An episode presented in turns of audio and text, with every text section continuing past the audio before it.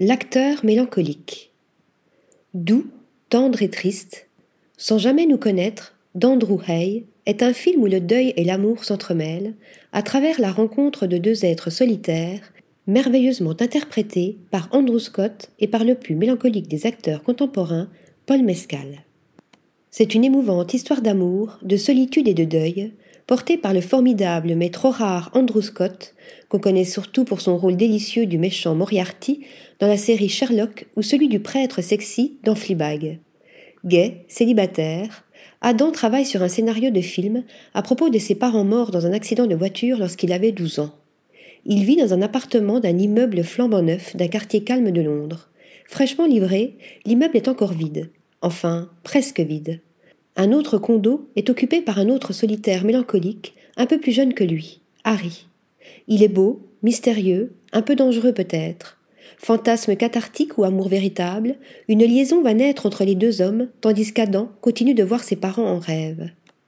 De Harry, on ne sait pas grand-chose, sinon qu'il cache une profonde tristesse sous son sourire généreux et son regard profond. C'est un jeune gay d'une autre génération que celle d'Adam, celle qui n'a pas connu le sida, celle d'une époque plus progressiste aussi peut-être. C'est un homme d'un autre style, plus extraverti, plus proactif.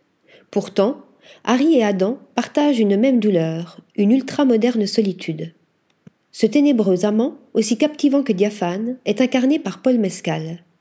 Depuis son rôle mémorable dans la série Normal People en 2020, l'acteur irlandais au physique de rugbyman, il fut brièvement footballeur gaélique professionnel, est abonné au personnage mélancolique. C'est bien sûr en jeune père célibataire dans le beau et triste Aftersun de Charlotte Wells en 2022, qui lui vaut une nomination à l'Oscar du meilleur acteur, qu'il marque les esprits par son interprétation tout en subtilité et en tendresse. Avant cela, les cinéphiles l'avaient aperçu dans le premier film de l'actrice Maggie Gyllenhaal, The Lost Daughter, adaptation bien mélancolique elle aussi d'un roman d'Elena Ferrand où il faisait face à la solitude d'Olivia Colman en vacances sur une île grecque. La tristesse, les regrets, le blues, Paul Mescal y semble abonné. On l'a vu encore récemment en paysan du Midwest, attaché aux choses du passé et condamné à être remplacé par une machine dans le remplaçant de Garth Davis. Bientôt, enfin pas de tout de suite, on le verra aussi dans un film de l'un des plus mélancoliques des cinéastes américains, Richard Linklater.